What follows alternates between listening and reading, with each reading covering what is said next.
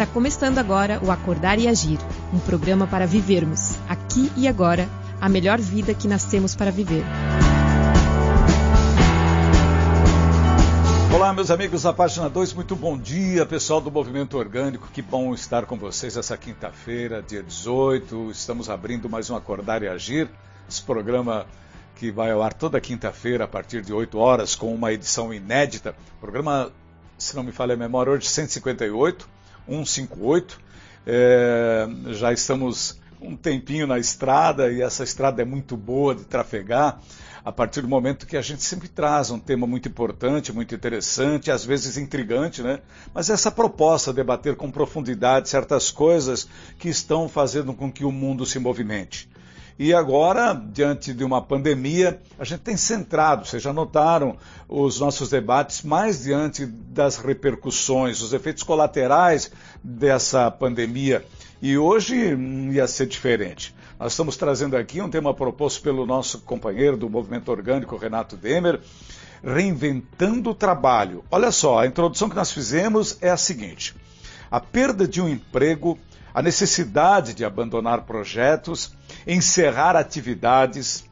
A pandemia está fazendo muitos de nós encarar uma dura realidade de transformação. Empregados e empreendedores necessitam se reinventar descobrir e experimentar maneiras mais saudáveis para trabalhar em conjunto. Se não, no Acordar e Agir dessa semana, então, vamos ver como as práticas orgânicas têm ajudado a nós mesmos e também aqueles com quem trabalhamos a se reinventar. Vocês entenderam, né? Hoje nós vamos assim olhar para dentro do movimento orgânico, até que ponto o movimento orgânico tem ajudado com a sua filosofia, com as suas práticas, inclusive, a enfrentar esse monstro, né? essa nova realidade que se traduz em perdas de vida preciosas, irrecuperáveis, se traduz também numa angústia, num medo constante, flagrante e numa economia que a gente não sabe onde vai parar. Então, vários aspectos para que a gente aborde aqui. Bom, uh, participa com a gente o Renato Demer de Blumenau. Renato, seja muito bem-vindo. Quero te cumprimentar pelo tema realmente bem interessante. Bom dia, Renato. Bom dia, Carlos. Uh, bom dia, Tiana. Bom dia, Gustavo. E a todos os, os internautas e ouvintes aí. É, obrigado. É, esse tema aí eu acho que a gente vai, vai dar bastante debate, um debate legal aí. É porque em xeque agora o próprio movimento orgânico, né? O que, que aprendemos para enfrentar toda essa situação, né? Exatamente. Bom, Gustavo Gastaldo, ele está em Franca, estado de São Paulo, psicólogo, tem uma carreira inusitada. Ele era jogador de futebol e aí virou psicólogo. Mas o Gustavo é sensacional. Muito bom tê-lo aqui, Gustavo. Bom dia, seja bem-vindo. Bom dia, Carlos. Bom dia, Renato. Bom dia, Tiano. Todas as pessoas que estão aí nos assistindo, nos ouvindo. Bom dia para todo mundo. E é com muita gratidão também que eu estou com vocês aqui né, nesse movimento orgânico, saindo dessa competição do mundo do futebol e vindo para o movimento orgânico. É. Para mim foi, foi, muito importante. Tá bom. É, bom, já já eles vão expor aqui o, as suas posições, o seu comportamento, é, já agora com essa filosofia do movimento orgânico inserida nas suas práticas de vida pessoal, de vida profissional, eles vão colocar exatamente o que o movimento orgânico tem uh, feito por eles, digamos assim. Nós estamos diante de um, de um momento muito interessante, porque você já ouviu falar de renda universal? Você já ouviu alguém, eu, e poucas pessoas, eu tenho certeza disso, uh, aí já mergulharam, uh, se aprofundaram nessa questão da renda básica universal. Você começou a se falar muito disso, e aí quem começa a trazer para o debate essa questão entende que nós estamos diante de uma transformação muito importante. Fez água as ideologias, os métodos de gestão dos países e de algumas empresas também, está fazendo água o capitalismo, e aqui vai um programa já diretamente contra toda essa visão capitalista, pois os próprios capitalistas entendem, vocês vão ver aí, daqui a pouco a gente fala de alguns nomes que estão à frente desse movimento, que são potencialmente muito fortes, grandes empresários do mundo, magnatas, esses que integram, inclusive, alguns deles, esses 10 mais mais do mundo, que concentram o maior número de renda, também estão focalizando essa questão da renda universal, da renda básica universal, que em síntese seria nasceu, tem direito. Você é um cidadão, tem uma renda básica universal. A gente vai entrar nessa conversa também. Primeiramente, queria ouvir do Renato. Renato, o que, que você traz aí quando despertou esse tema em você, que você colocou para gente, vamos botar no programa, vamos discutir e tornar pública a nossa posição como enquanto movimento orgânico em relação ao que está acontecendo aí e os efeitos da pandemia. O que, que passou na sua cabeça efetivamente? Foi um sintoma, não? Bom, antes eu, eu queria dizer que eu gosto muito de participar com o Gustavo, é, porque a gente tem uma história um pouco parecida. O Gustavo foi jogador de futebol e eu o futebol sempre esteve muito envolvido na minha, na minha história de vida, assim, né? Não fui profissional, mas eu sempre tive time de futebol, eu sempre organizei e participei de inúmeros campeonatos e torneios e sempre fui muito competitivo. Quando eu entrei para o movimento orgânico, eu percebi o quanto eu era competitivo e quanto isso me deu muitas vitórias, muitas alegrias, mas o quanto me, me trouxe também de é, é, de situações de emoções negativas, né? É, enfim, só um, um, relato. Quanto ao tema sobre a, a, a questão de, de gestão, é, a pandemia, a pandemia veio trazer um, uma série de dificuldades para mim aqui na empresa e para outros empresários que eu conheço. É, tenho vários amigos que são empresários que estão passando assim dificuldades muito grandes, né? É, até por conta de algumas é, atividades que estão praticamente é, paradas de vez mesmo, né? A nossa aqui não foi tanto, no, no, primeiro momento foi muito impactante, mas logo depois a gente conseguiu é, acordar e fazer algumas, algumas mudanças aqui. Então eu gostaria de falar um pouco sobre essa questão da, da filosofia orgânica, o quanto isso tem ajudado nesse momento. Eu estou oito anos trabalhando com, com a filosofia orgânica, com o movimento orgânico, e parece que foi uma preparação para um momento como esse que a gente nem imaginava que ia acontecer, né? Que bacana esse, essa constatação, né? É, ô, ô, ô, Gustavo, e você? Quando viu o tema e se inseriu aqui, eu vou participar desse tema, o que te inspirou? É muito bom, Carlos, porque primeiramente agradecer ao Renato aí, né, por essa alegria de participar comigo. Para mim também é muito bom, viu, Renato? Estar junto com vocês aqui eu acho muito importante. É, Para mim, eu acredito que eu vinha buscando essa temática da questão colaborativa e de trabalhar autonomia com as pessoas dentro das empresas desde quando eu me formei, né?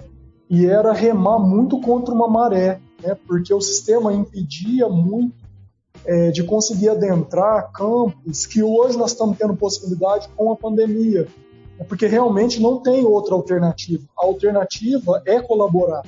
É, por mais que a gente fica relutando, relutando, relutando, muitas vezes com o ego, muitas vezes com o próprio sistema, mas eu vejo que agora sim está tendo possibilidade e uma leve abertura para conseguir trabalhar de fato com o que é possível, porque talvez seja a única saída para esse momento, né, de realmente trabalhar é, com mais valor às pessoas, né, com mais amorosidade, com mais afeto. Então, para mim esse tema ele tocou muito meu coração porque faz muito mais sentido trabalhar na realidade mesmo vivenciando Então, eu acho que é, não é o fim, mas eu vejo como um recomeço, né, como uma possibilidade de, de transcender aí uma nova era para esse momento que nós estamos vivenciando, até como uma possibilidade, como uma oportunidade. Você invoca, você invoca então a questão do, do, do de, de, do colaborativo, ou seja, as pessoas se unindo mais em torno da ideia. Você acha que nós vamos ter um mundo melhor nesse aspecto da relação? Sim, porque eu vejo o quanto que esse sistema é, coloca a gente diante de uma questão hierárquica, né? Então eu utilizo as pessoas como peça do sistema para que isso né, continue e perpetue. Agora, se eu continuo olhando para essas pessoas como peça, eu não tenho mais para onde ir. Né? E se eu olho para essas pessoas como parte do sistema integrativo, que, né, que tem a ver uma questão até de pertencimento, né? Que aí lá na frente, no programa, nós vamos falar um pouquinho sobre isso, é, como engajar essas pessoas, que para mim está totalmente ligada a essa sensação de pertencimento. Eu olho para essas pessoas como parte, né? E não como simplesmente uma, uma peça, mas como um todo também do grupo. Né, e colaboro justamente como todo, né? como uma visão sistêmica, não como mais um ali dentro da empresa. Uma mudança de foco, né? em vez de focar em quanto eu, eu posso ganhar ou quanto eu posso é, é, me assegurar, me garantir, um, um, um, foco de o quanto eu posso contribuir, o quanto, o quanto eu posso colaborar para que todo mundo se sinta pertencente Parte. e envolvido e, e, se sinta feliz e, e bem, né? Isso. E antes, quando eu, eu levava isso para as organizações, né, até pouco tempo atrás, a maioria dos empresários e dos líderes, né, os diretores das empresas, consideravam isso meio que uma loucura. Né? Como é que eu vou trabalhar transparência dentro de uma organização? Como é que eu vou abrir números né, para essas pessoas? E hoje está sendo possível, porque como não abrir diante de, às vezes, uma organização que está passando por uma situação dificílima, que não tem condição de pagar o colaborador? Então eu preciso de ir pela verdade. Olha, como é que nós vamos fazer? Eu preciso de vocês, vocês precisam de mim. E realmente isso está escancarado. E agora não tem outra possibilidade. É, duas coisas que eu entendi nessas primeiras abordagens de vocês. Primeiro, né, a, a pandemia, suas consequências, ela expõe um mundo cruel, de certa forma. As diferenças sociais aparecem mais. Eu fico com essa sensação agora, que tem muita gente vivendo com quase nada, se arrastando mesmo assim para poder sobreviver. Uma outra questão, ela de certa forma, espelha a necessidade de se fazer algo. E aí há uma mobilização de alguns líderes mundiais, isso é importante, no sentido de discutir essa renda uh, básica universal, que a gente já vai falar um pouquinho mais. Então, ficam expostas essas questões das diferenças sociais e fica, e fica uh, com toda certeza a necessidade de que alguém faça alguma coisa. E parece que nós estamos pensando numa mesma direção. Aliás, o movimento orgânico sempre pensou, né, Renato? Sim, é, essa é a filosofia, né? É diminuir desigualdades, é, aumentar, para aumentar a colaboração, né? Em que todos possam, é um ganha-ganha é, no final das contas, mas assim trabalhado na, na base da consciência e não por obrigação, né? A pandemia vai gerar uma obrigação dos líderes fazer coisas é, diferentes, né? É, mas assim, uma vez que passa a pandemia, volta-se. Eu imagino que a maioria vai voltar a, a, as relações tradicionais, que é, é, muito comando e controle, e quando a, a filosofia orgânica prepara o líder ou prepara a empresa, prepara as pessoas para viver uma relação mais igual, né? E nessa relação mais igual é, é que tudo pode ser é, melhor trabalhado, né? Quando vem uma, uma, uma situação de de, como essa da pandemia, as pessoas já já estão trabalhando isso na, na, na, sua vida e acabam aumentando a colaboração ainda, né? Ô Gustavo, queria perguntar para você algo é, relacionado a esse ponto de vista que o Renato traz aí. É, por exemplo, eu sou um otimista é, nato. Eu sempre acredito no melhor. Eu estou acreditando que esse momento que o mundo vivencia, ele vai deixar marcas, ele vai fazer com que algumas coisas mudem. Eu tenho medo que o Renato até abordou uh, ainda há pouco numa frase que as pessoas logo voltarão ao normal e esquecerão tudo. Qual é a tendência disso? O psicólogo tem aí uma bolinha de cristal não? Não tem nada. Eu acho que a gente tem a sensibilidade, viu, Carlos, para poder ir percebendo assim, esse movimento, né? Que está mudando tanto. E para mim fica muito essa questão do movimento orgânico porque o que é orgânico nas pessoas né, é o que é natural, é aquilo que a gente é, pode vivenciar, pode perceber, pode ver, pode sentir. Tem várias é, questões do que é natural que a gente vai adentrando para poder conviver, tanto com as dificuldades como com as possibilidades de coisas boas também na vida. Né? Correto. E quando se fala assim, ó, poxa, nós estamos sentindo na pele essa dor, o que, que nós estamos vivenciando de dificuldade? Isso é natural. Né? Nós não podemos negar que essa pandemia e que esse momento está sendo natural e muito importante para a gente, porque muitas vezes eu percebo é, o ser humano correndo de dores, correndo de tristeza, correndo daquilo que é real, daquilo que nós estamos vivenciando. E diante disso, não tem como fugir. Né? Ou nós vamos encarar isso de frente e perceber que o que dói faz parte e faz com que a gente saia desse movimento para algo talvez transformador, ou a gente vai ficar patinando diante de dificuldades sem saber para onde ir, negando aquilo que é real. Então, o movimento orgânico para mim ele traz justamente essa possibilidade de adentrar o que é natural no ser humano e conseguir criar formas e alternativas de lidar com isso na vida, né? Tá. E não somente pensando na questão, pensando na questão financeira, né? Porque se a gente for é, comparar a nossa satisfação com o que a gente ganha, pode ser que a gente vai morrer triste.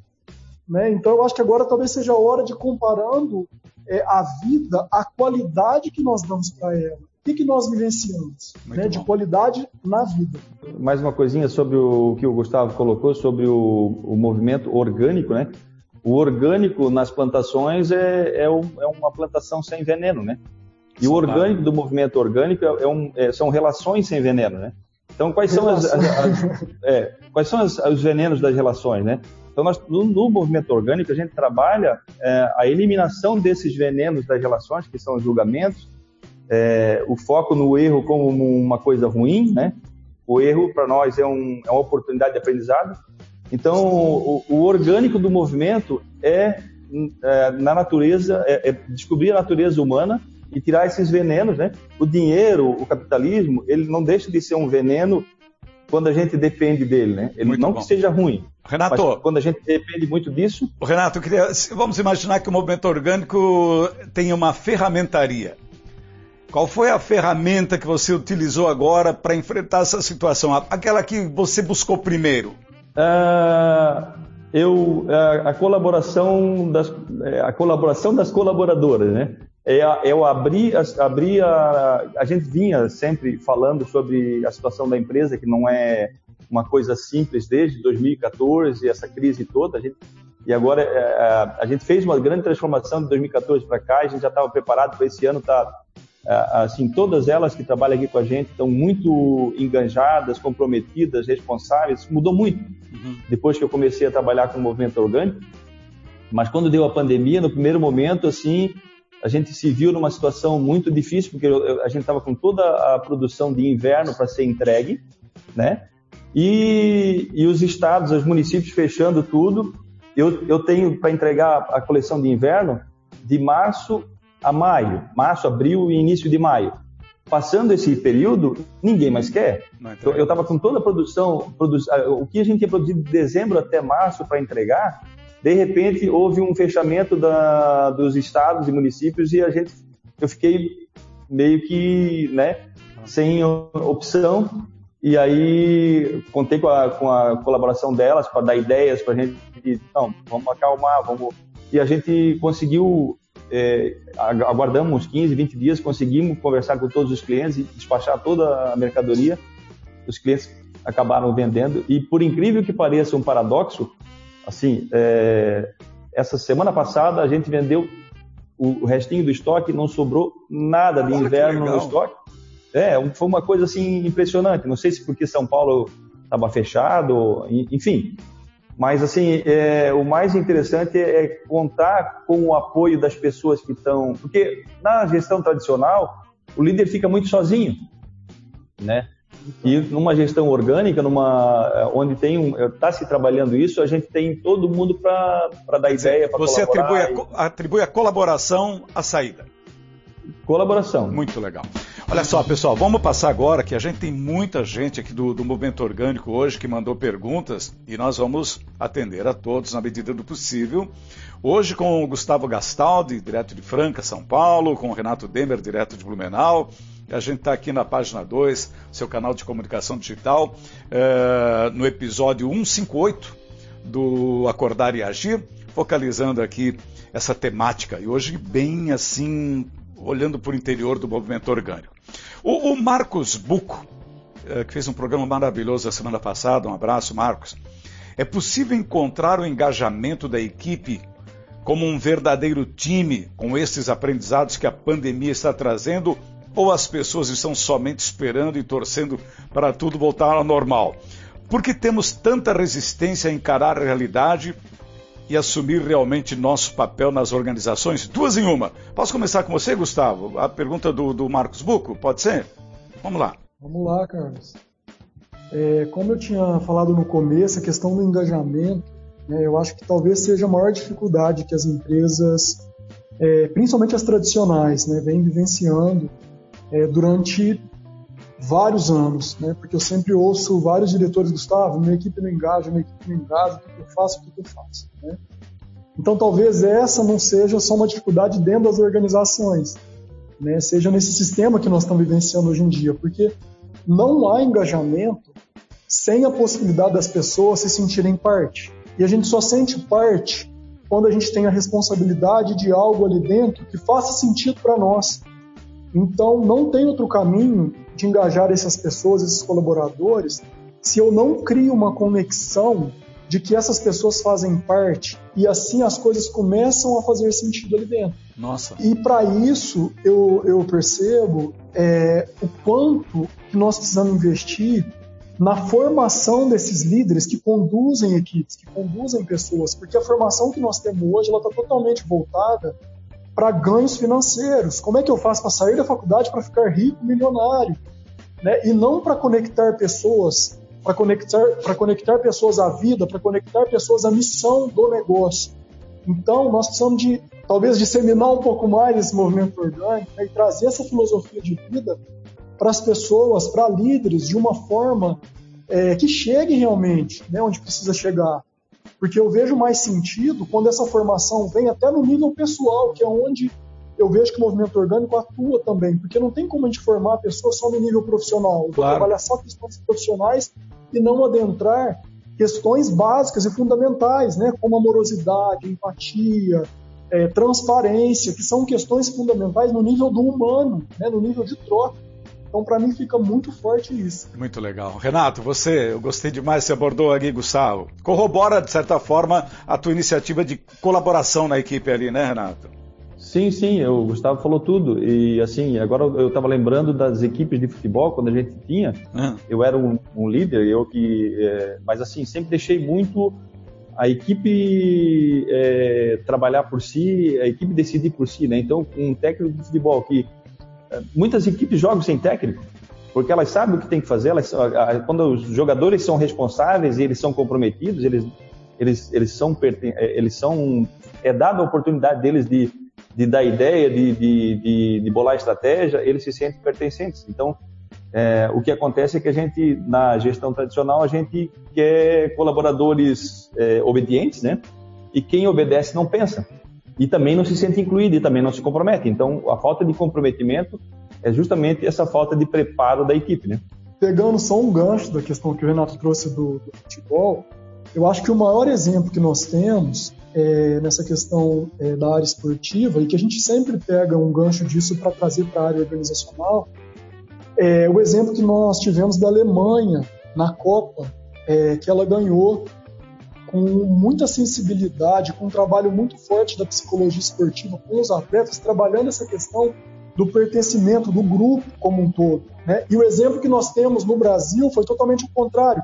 Várias estrelas né, no mesmo time e não dando resultado nenhum, porque o ego acima de qualquer coisa, né, uma visão muito competitiva dentro da própria equipe e acabou é. com a seleção. Eu acho que nós nunca tivemos tantos jogadores brilhantes num único grupo mas que não conseguimos chegar em lugar nenhum. Né? Então, um exemplo muito forte para mim foi isso. A Alemanha chegou é. com um trabalho muito forte de grupo e conseguiu trabalhar isso e, e dar um exemplo muito grande para nós. Acho que é possível. Eu colaborar. Dentro dessa análise uh, e a correlação com o futebol, a gente nota, o Renato falou uma coisa importante, que o jogador joga sozinho muitas vezes. Uh, eu vejo dar mais resultado técnico que trabalha toda semana, trabalha com profundidade é, do que propriamente aquele que nas quatro linhas só grita, grita para dentro. E não, ele é um torcedor, é um mero torcedor ali, ele não está passando nada consistente. O que se passa de forma consistente é no bastidor, evidentemente. E aí é, tem esses exemplos do, do técnico que grita e tem o que fica sentado vendo o seu time jogar, seguindo os ensinamentos que ele plantou. Isso é muito legal, realmente. Uma coisa que eu acho muito importante também ressaltar aqui é que quando a gente começa a perceber né, que cada pessoa tem a sua individualidade, seja ela no esporte, dentro da organização, isso é fundamental. Mas quando a gente começa a olhar para as pessoas num contexto grupal, a gente passa a enxergar o todo, né? E o todo, ele faz muito mais sentido do que individualizar esta pessoa dentro do grupo. Né? Então, quando eu começo a compreender que essa energia grupal, ela tem muito mais força do que olhar essa pessoa individualmente, né, ali dentro. É claro que eu preciso ver essa essa unicidade, né, também, mas tendo em vista que o grupo é muito mais forte, né? Então, talvez seja essa a, o tapa na cara que a Alemanha deu na gente. É, pode ser. A Daniela Andreoli faz uma pergunta e ela vem uh, dentro dessa abordagem que nós estamos fazendo. Ela diz assim: olha, um dos bloqueios de enxergar novos horizontes é o medo. E muitas vezes esse medo bloqueia a criatividade de muitos. Não seria um momento de empreendedores e funcionários enxergarem que a criatividade em gerar soluções pode ser algo bem mais útil do que apenas parar e murmurar ou empurrar de forma persuasiva os estoques parados de suas empresas esperando respostas apenas do empreendedor? Vamos lá, vocês são. Eu começo contigo, Renato. Você é dessa área da. Não sei se é concorrente da Dani, mas enfim, está na área aí. A Dani, ela faz joias e ela é estilista, já trabalhou na área também. Ela uhum. entende bastante de, de, moda também, né? Então, mas essa pergunta dela é, é muito legal. É, na empresa ou numa equipe é, em que o medo está é, muito presente, é, a gente perde a confiança, a gente é, acaba deixando de fazer o, o, o, trabalho que a gente se propõe, né? Então, a filosofia orgânica é, trabalha justamente essa, esse aumento da confiança. E a confiança se aumenta, pelo que o Gustavo já colocou aí, é, eh, tendo uma equipe que colabora, né? Então, que apoia, que não julga, que, que acolhe os erros com, com naturalidade, né? Então, isso é, um, é uma jornada. E, é, e, o líder, muitas vezes, que, que fica ordenando, fica impondo as coisas, ele cria mais medo ainda é, num momento como esse. Muito bom. Gustavo, contigo. É, para mim, o, o, medo e a culpa, eles servem. É, é, claro que são sentimentos, né, também que nós temos naturais, são emoções básicas, né, o medo é uma emoção, mas que geralmente ele serve para paralisar a gente. Né? E diante da paralisação, a gente não faz nada. Né? A gente se sente muito mais incapacitado do que potencialmente é, com capacidades para fazer algo para nossa vida. Né? E eu vejo que diante disso, né, o que o Renato colocou aí da questão da confiança para poder lidar com o novo, né, diante dessa essa sensação aí de medo, teria que ser trabalhado dentro de um ambiente sem julgamento, né? Porque se eu trabalho é, com menos julgamento, eu tenho possibilidade de testar algo novo, porque a gente tem tendência a já ir direto para o erro e acerto, certo e errado. Né? E se eu abro espaço para o novo, o novo é novo, né? ele não tem julgamento, ele tem uma nova possibilidade. Então, para mim, é muito forte é, adentrar um campo sem julgamento para que se haja mais possibilidade de ir com segurança, né? para poder ir testando o novo. Então, quando eu acho que a Dani colocou isso né, na, no grupo, eu achei importante, porque geralmente a gente se fecha com o medo né? E tem muito medo de adentrar o novo justamente porque fica paralisado, né? Então assim, como é como que eu adentro isso? Testando. Né? Se às vezes eu não consigo fazer, por exemplo, uma ação grande, eu posso começar por uma ação menor. Então, claro. um exemplo disso, por exemplo, é, eu trabalhava aqui na minha empresa com várias áreas é, de atuação. Uhum. E eu comecei a perceber que eu precisei é, fechar algumas e adentrar um campo novo e eu não poderia mudar radicalmente. Né? Eu comecei fechando algumas abas, algumas áreas de serviço, dentre elas eu fazia processo seletivo para várias outras empresas. E comecei a não acreditar muito mais nisso, uhum. processo seletivo terceirizado. Né? E aí várias empresas continuavam né, me procurando para fazer um, um, trabalho, talvez até de headhunter, procura de algumas pessoas que eles buscavam. Tal. E para mim não estava fazendo mais sentido aquilo. E eu fiquei com muito medo de parar esse trabalho. Não estava mais fazendo sentido, mas eu não eu fiquei com medo de parar de oferecer isso.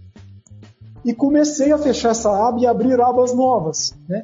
Então, assim, não dava para parar tudo. Eu queria parar tudo o jeito de fazer. Eu até comentei com o Renan com relação a isso. Então fui fechando algumas e abrindo outras, e aí foi acontecendo até chegar mais próximo do que eu acredito, né, do que está fazendo mais sentido. Então talvez seja isso um caminho para mim foi mais orgânico, né? Mais saudável, Sim, claro. mais sentido. Ô, Renato, a, a, Dani coloca essa questão aqui. Eu lembrei do seguinte: o, o medo é um sentimento que todos temos e, por certo, teremos uh, eh, para sempre, né? Mas esse medo compartilhado é diferente, né? Atenua quando você tem uma equipe, né? Um, vem com uma ideia legal, né? Sim, sim. Eu acho que a gente se abrir e, e falar do nosso medo, né? É, sem, é, aí é importante o que o Gustavo falou, é, a gente é trabalhar a, a, a diminuição do, do, julgamento, né? Porque se eu não tenho o julgamento, eu posso falar dos meus medos, né? Então, o primeiro momento já, se a gente sabe que o ambiente tem julgamento, tu nem vai te abrir, né? Isso é com todas as relações, com pai e mãe, com, com pai e filho e, e né? E na empresa, às vezes a gente não tem esse espaço de, de falar de falar, de dar alguma ideia ou de falar dos medos é, sem ter aquele julgamento da, de todos, vamos supor, né? Então isso, para mim, o primeiro o passo principal na, na nova gestão da filosofia orgânica é trabalhar julgamentos. E a gente acaba repetindo um modelo velho, né, um modelo conservado. Se a gente não adentra esse campo sem o julgamento, né, que, que geralmente Exatamente. paralisa também, a gente fica no modelo velho. E o modelo velho é um modelo conservado. Né? Então, como é que eu crio? Eu preciso de ir para o novo. A confiança, ela tem que ser trabalhada às vezes aos pouquinhos, né? É, como tu fez aí na tua na, na transformação do teu trabalho, aí, né? A minha empresa, estou há oito anos tentando mudar certas situações, não é fácil, mas eu tenho que mudar muito a minha cabeça e da Elf, que a gente aqui administra aqui, para então passar para elas qual é a ideia nossa e tal, e, e aos pouquinhos é, fazer com que a confiança seja forte, né? A gente está falando, Gustavo, me desculpa, de, da realidade. Vocês têm uma empresa, o Renato tem uma empresa, então ele já está vivendo essa realidade. O Ronaldo Carvalho dá um pitaco lá de Anápolis. Um abraço, Ronaldo. É, como monta agora para uma empresa nova? Porque eu tenho certeza que muita gente está aproveitando essa situação e, de certa forma, reinventando, que esse é um dos objetivos da nossa discussão de hoje também.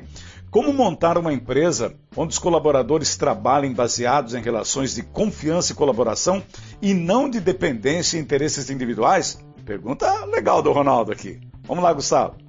É uma pergunta interessante essa, né? Eu acho que talvez uma das, das possibilidades que eu enxergo aqui, né, e até eu acho que tem a ver um pouco com a questão do, do movimento orgânico, é trabalhar um pouco mais na horizontalidade dos, dos papéis, talvez, dentro da, da organização, né? porque há uma verticalização muito grande, hierárquica, né, de direção para com o restante dos colaboradores.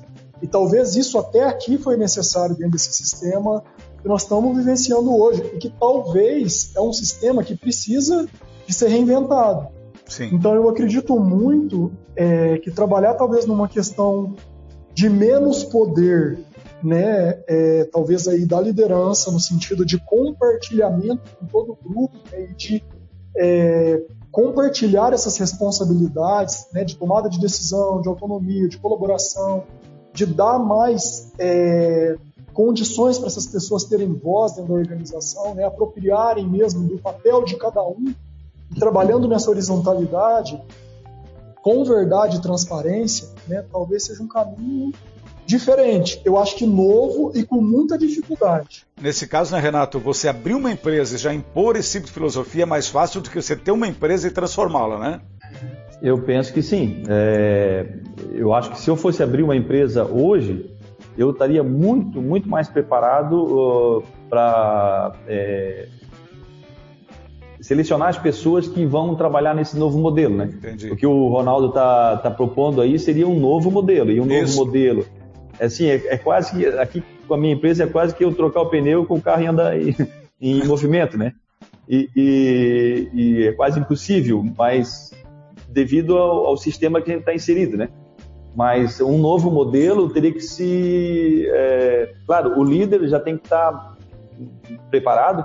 Eu diria que o, mais, o mais correto nesse momento, para quem está querendo abrir uma empresa, seria consultar alguns modelos alternativos que já existem. A, a, Dobra, que é uma empresa de carteiras lá do Rio Grande do Sul, hum. é, tem um, um, modelo fantástico, assim, bem diferente que é, eu até indico é, a pessoa consultar lá na, na, na, na, internet a página da Dobra.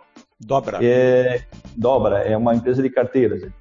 Então, eu acho que esse, é, é, é, pesquisar outros modelos, né?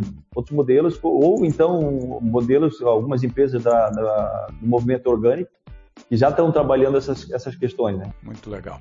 Posso passar para a pergunta do Neto Birger. O Neto colocou aqui também, foi na, na jugular. E afinal, o que vocês têm a dizer sobre metas? Ter ou não ter? Se sim, quais? Se não, por quê? Esse é o Neto. é, da nossa experiência aqui, Uh, quando a gente está muito focado em meta numérica, eu preciso faturar, eu preciso é, vender tantas mil peças para poder dar conta do meu da minha empresa, eu já estou numa prisão, numa uma obrigação de, de meta numérica, né? Então, eu acho que essa meta numérica gera muita pressão, né?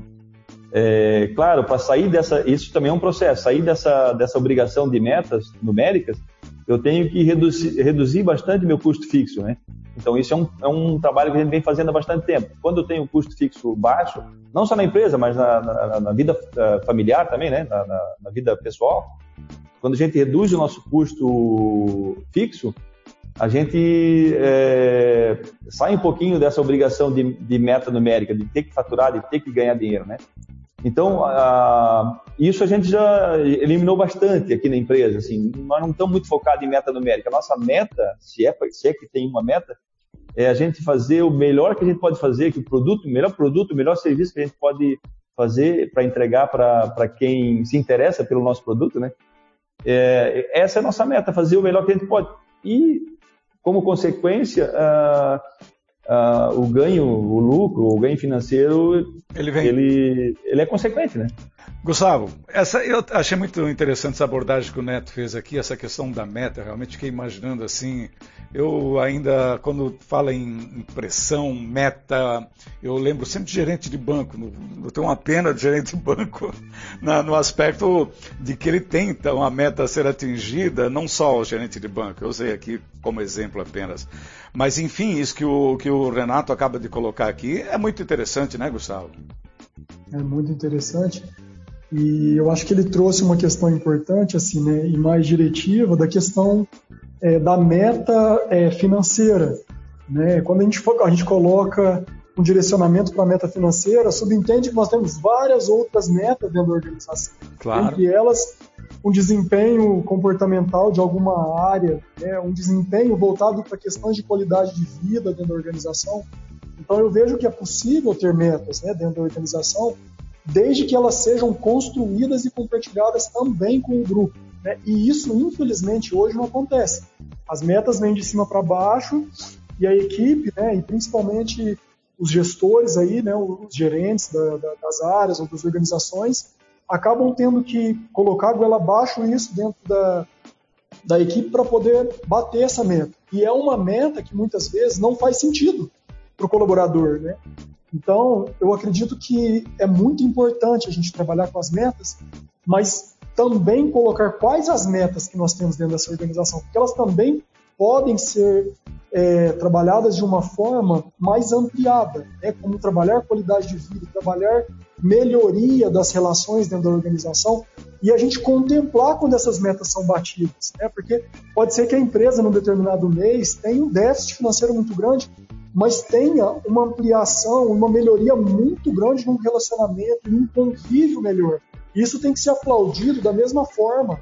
A pandemia derrubou essas questões de metas, de metas e projeções. Né? Você tinha uma ideia, ela veio e acabou arrasando tudo. Eu fico imaginando assim uma analogia é, tosca, mas enfim, você planta um pé de laranja, não sabe quantos frutos ele vai fornecer, né? Mas se você cuidar bem dele, você tem certeza que ele vai te dar laranja, né? Eu tô, eu tô me perguntando aqui, né, como é que os diretores e os empresários vão ouvir esse relato meu, né? Aplaudir uma meta, uma meta melhor de relacionamento. Tô ouvindo o Renato, eu como psicólogo, mas mas eu fico pensando, né? Talvez seja aí o, o, o momento de pensar o novo, né? De que forma eu quero manter essa equipe, porque eu vejo que às vezes a curto prazo essa meta ela é muito boa para a organização quando a gente põe pressão, pressão, pressão e acontece.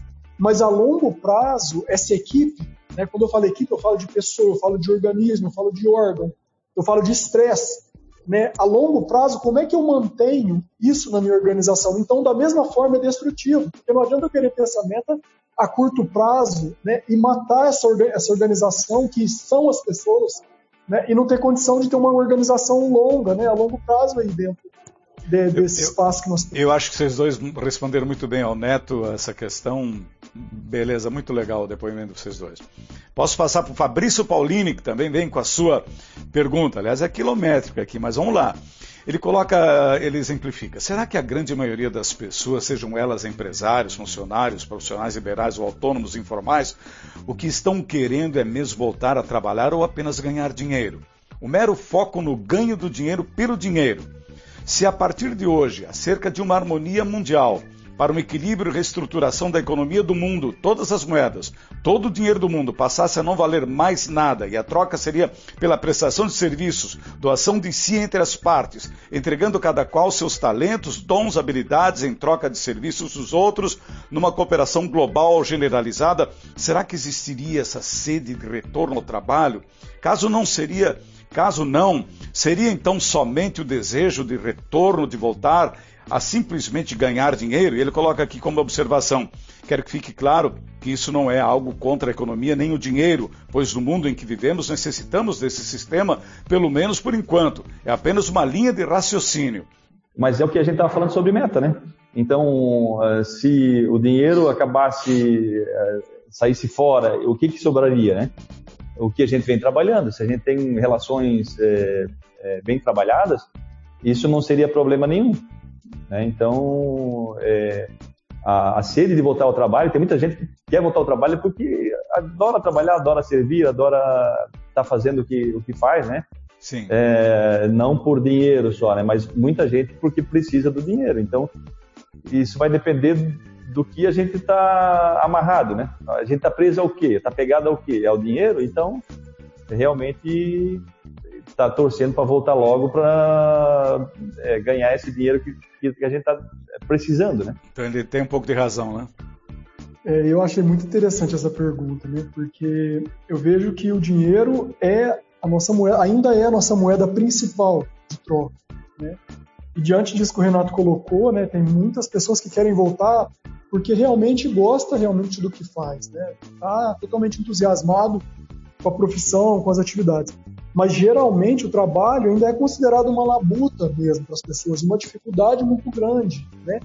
E que muitas vezes a pessoa não se realiza ainda no que faz. Então, como é que eu trabalho em algo que eu não me realizo né, e ainda vou ter troca com uma outra pessoa? Que eu trabalho simplesmente pelo dinheiro, então, é uma pergunta muito libertadora e, ao mesmo tempo, aprisiona a gente. Claro. Né? Porque são questões né, antagônicas aí.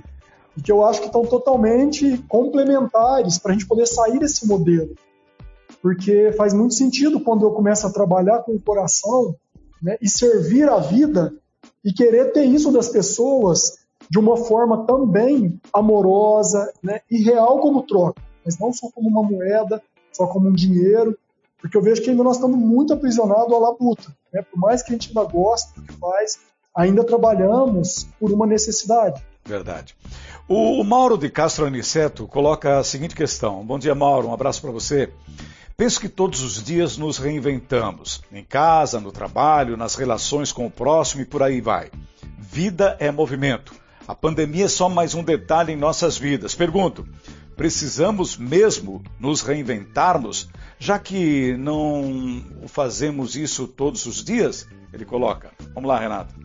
É, é sim, a gente, eu acho que tenta se reinventar todo dia, né? É, a gente busca se reinventar todo dia, por quê? Porque a angústia está batendo, porque o sentimento negativo está tá batendo, porque as relações não são como eu gostaria, né?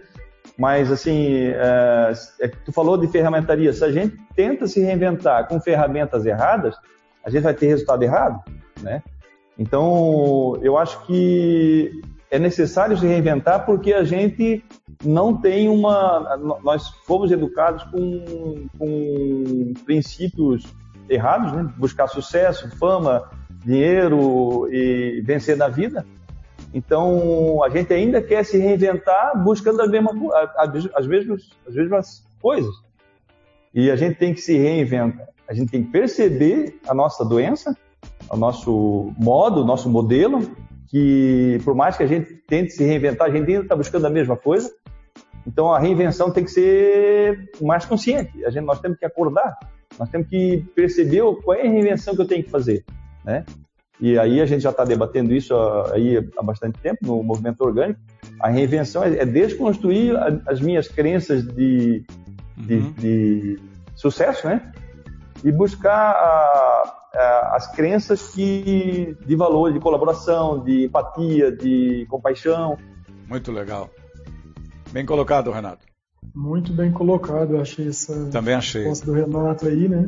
Uhum. Porque para mim, quando eu fui ouvindo ele falar, né, foi me batendo aqui muito forte, porque a reinvenção é do humano. Né? E para mim a reinvenção faz parte do criar todos os dias, né? de criar coisas simples, né? hábitos uhum. simples, como, como questões de cultura, né? que demandam um pouco mais de tempo, um pouco mais de, de formas de, de ir fazendo a vida. Né? Então eu vejo que o que vai bloqueando isso é justamente o que ele trouxe, é o adoecimento, é, é também o social, é o velho, são padrões velhos né, que vão adoecendo e vai impossibilitando a gente de trazer o novo, de trazer para reflexões de empoderamento, de criações novas, né, de, de novas maneiras de atuar. Então, para mim é muito forte isso. A criação é do humano e estar em contato com isso é muito saudável. Nós não podemos abrir mão. E isso muitas vezes vem através desse contato que nós temos com a gente mesmo, através da arte, né, através de trabalho, através da família, através das relações que nós mesmos é, vamos nos reinventando e vamos nos ressignificando a vida. Então, para mim é muito forte. E se realizando também. Muito bom. Olha só, agora nós vamos uh, uh, trazer aqui uma pergunta da Isabel Sopa, que é de Floripa. A renda básica universal, por isso que eu toquei uh, no começo, na abertura do programa, exatamente nisso poderia reduzir o medo da escassez e colaborar para que haja mais cooperação nas organizações? E aí vale um esclarecimento. Isabel, eh, a tua, entrevista é muito a tua pergunta é muito eh, pertinente a partir do momento que a gente sabe, eu até li um texto hoje de manhã, eh, antes de, de nós fazermos o programa, no, no El País, que toca, né, os céus ameaçam tempestades, e vários países da, uh, estão tentando discutir políticas e alguns empresários, aqui pego até o, o Musk, da, CEO da, da, da Tesla, entre outros, até prêmio Nobel, estão discutindo nesse momento a criação dessa renda básica universal. Então a pergunta da Isabel vem exatamente nesse sentido. Será que isso atenuaria todo esse processo, toda essa pressão? A renda básica universal poderia reduzir o medo da escassez e colaborar para que haja mais cooperação nas organizações? O que vocês acham disso? É, é, eu até fiquei surpreso é, pela, pela colocação da Isabel, não sabia nem o que, que significava, significava renda básica universal, eu não, não, não, não escutei sobre esse assunto, né, mas agora, é, como passou o artigo, eu, eu dei uma lida e realmente é interessante isso, os líderes mundiais estarem pensando numa renda básica universal. Mas como o Renan colocou em outro comentário lá, é, me parece muito parecido com, com o Bolsa Família, né? Sim. É, uma renda para que a pessoa não passe fome, né? Certo. Então, eu acho é bastante importante no momento como esse, e eu acho que é, nos próximos anos aí a gente vai passar por bastante dificuldade, é importante, mas é um remédio, né? Um remédio para uma doença que da desigualdade que a gente está vivendo. Pois é, essa desigualdade que ficou flagrante agora, né, nessa pandemia, né? Flagrante, então, eu, por isso que os líderes mundiais estão pensando nisso. Eu acho que é importante para não deixar muita gente de passar, morrer de fome. O que você acha, Gustavo? Eu acho que nós temos que ensinar o povo a pescar. Isso, porque é, é, muito importante, eu acho que diante de uma situação dessa que nós estamos vivenciando, é, ter condições mínimas né, de sobrevivência. Né, não sou contra essa questão né, desse trabalho aí, dessa renda universal. Mas eu acredito que junto disso, né, nós precisamos ter uma ampliação dessa consciência né, com as pessoas e um pouco mais de amor né, e menos poder né, pelo, pelo dinheiro e é o que nós temos visto aí, né, de grandes líderes que muitas vezes vem enviesado por uma política é, muito rígida, né, muito egóica e que não é do benefício de toda a população, né, é justamente para manter esse status quo que nós temos vivenciado e que realmente tem distanciado muito mais essa elite da massa. Então, Verdade. Eu acho que é uma, é uma possibilidade de manutenção à vida, né? mas eu sou muito mais a favor de trabalhar mais uma vez a formação das pessoas para a vida e as escolas modificarem a maneira é, de ensinar os conhecimentos. Quais os conhecimentos que nós precisamos realmente ter para poder viver? De novo isso a educação, né? Muito, de novo a educação. E o Renan fala muito isso com a gente, né? Quando ele conta, mas é importante. Aí entra essa questão que o Mauro colocou antes da reinvenção, né? É. É, reinventar, é, reinventar todo o modelo, né? Verdade. Eu gosto dessa ideia da, da, renda básica universal, porque eu sempre identifico o seguinte: esse, vamos supor, esses metais, esses dinheiros que vão para as mãos das pessoas, eles vão voltar para o mercado, eles movimentam uma economia, eles aceleram, né, compra-venda, esse processo todo. Eu acho que é, é bacana. Para terminar, Roldão Carvalho. Roldão, um abraço para você aí em São Paulo. Que tipos de parcerias são recomendáveis nesse momento de se reinventar para os futuros novos empreendimentos? Isso aqui é papo de empresário, largo para ti, uh, Renato. Bom, é, a parceria é uma parceria de igualdade de condições, igualdade de pensamento, é uma, uma, uma parceria que é, privilegie a autonomia, a liberdade, a liberdade de expressão, a, a criatividade, é, o senso de pertencimento, né? É, essa é a parceria que a gente, eu, eu tenho aqui na minha empresa, tem pessoal que trabalha aqui como é, funcionários, né, colaboradores, tem, a gente tem várias parcerias com estamparia, bordado, é, é, outros prestadores de serviço que é, fotógrafos. É, a gente essa parceria trabalhada na base da, da igualdade é, é, o que dá muito certo, né? Então é esse tipo de parceria que eu vejo para o futuro, pessoas autônomas sabendo o que querem não independentes, mas interdependentes. Eu dependo de ti, tu depende de mim, nós dois vamos, vamos trabalhar para que, que a, a, gente tenha o melhor eh, resultado no que a gente se propõe a fazer. Né? Muito legal. Gustavo? Eu acho que só complementando um pouquinho aí, né, que o Renato colocou, é, eu vejo que talvez nesse momento as parcerias poderiam agregar muito é, se pensando na questão da qualidade de vida realmente das pessoas, né? não só na qualidade financeira, mas se a gente conseguir adentrar um pouco mais o campo é, integrado, né? olhando aí todas as áreas da vida do ser humano e conseguindo colocar isso dentro da organização, eu vejo que é um caminho, uma parceria mais possível de êxito, né? um êxito aí a longo prazo, talvez de início é, com poucas possibilidades financeiras, né? com pouco retorno, mas a qualidade de vida talvez seja um futuro para a gente começar a olhar o ser humano adentrando questões de saúde mental, né, saúde emocional, é, física, espiritual, né, que eu acho que está adentrando muito aí também diante do que nós vivenciamos. Né. Ainda se vê muito qualidade de vida como renda, né? Como renda. Se, se, se estipula muito, ah, qualidade de vida é ter renda. E, e esse é um, é, um, é um padrão de pensamento equivocado, né? É, nem sempre quem tem muita renda tem qualidade de vida. Justamente. Aí, esse é o ponto crucial, Renato.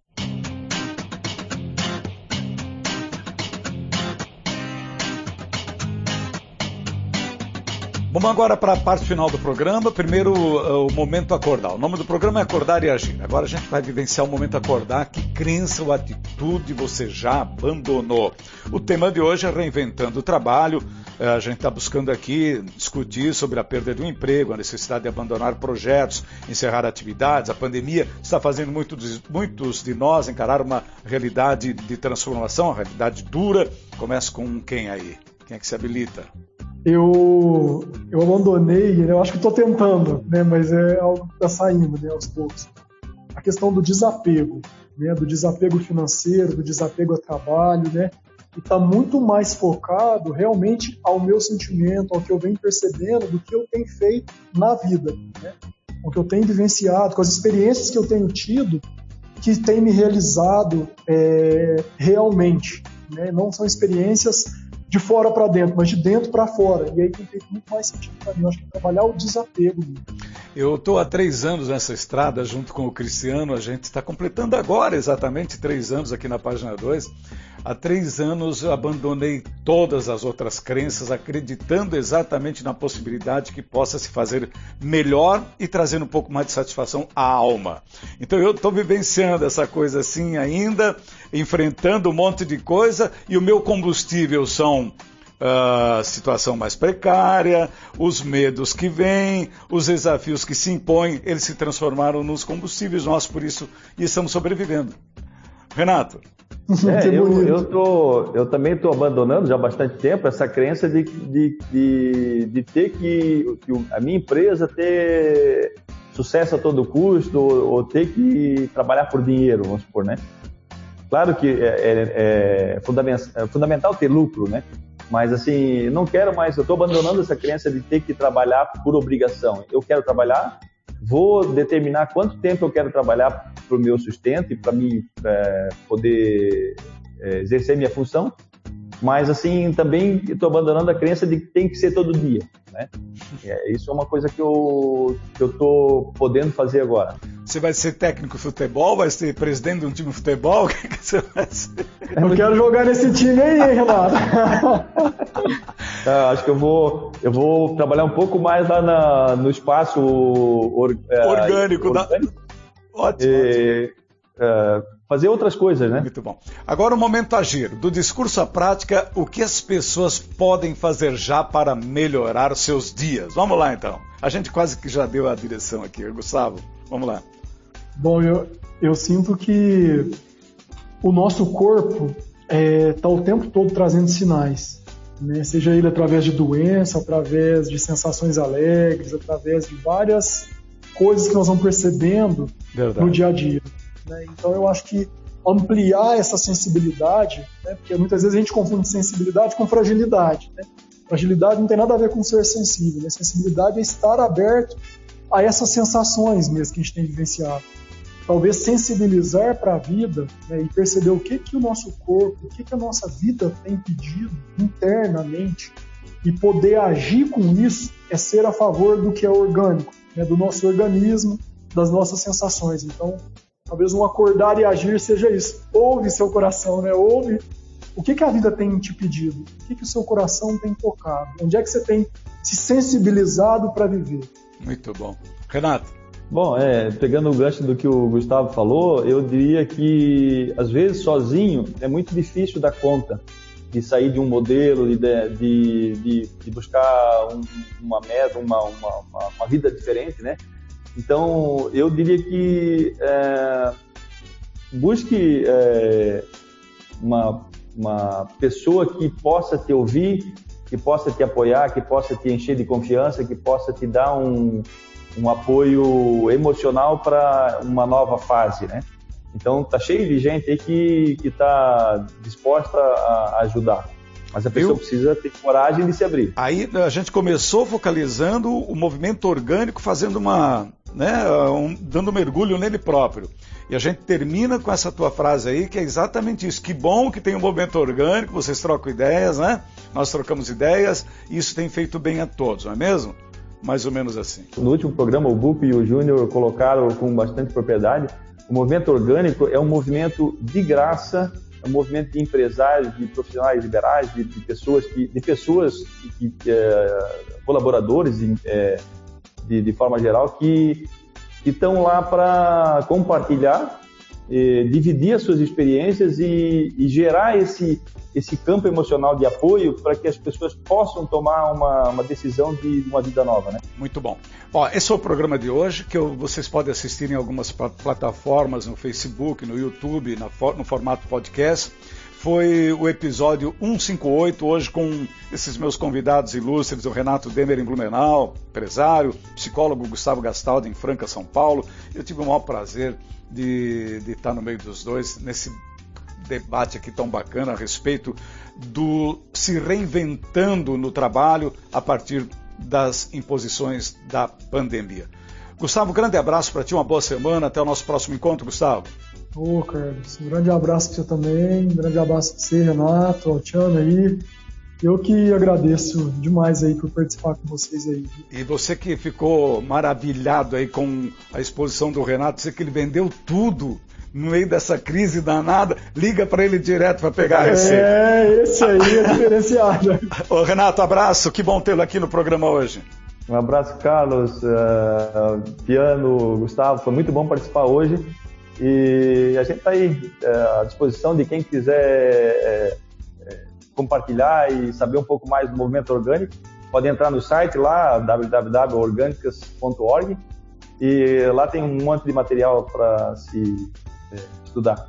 Que bom que você passou as coordenadas. Então, pessoal, um grande abraço, um prazer enorme, uma boa semana para vocês. E toda quinta-feira, às 8 da manhã, tem o programa inédito do Movimento Orgânico aqui na página 2, que é o seu canal de comunicação digital. Um grande abraço e até lá.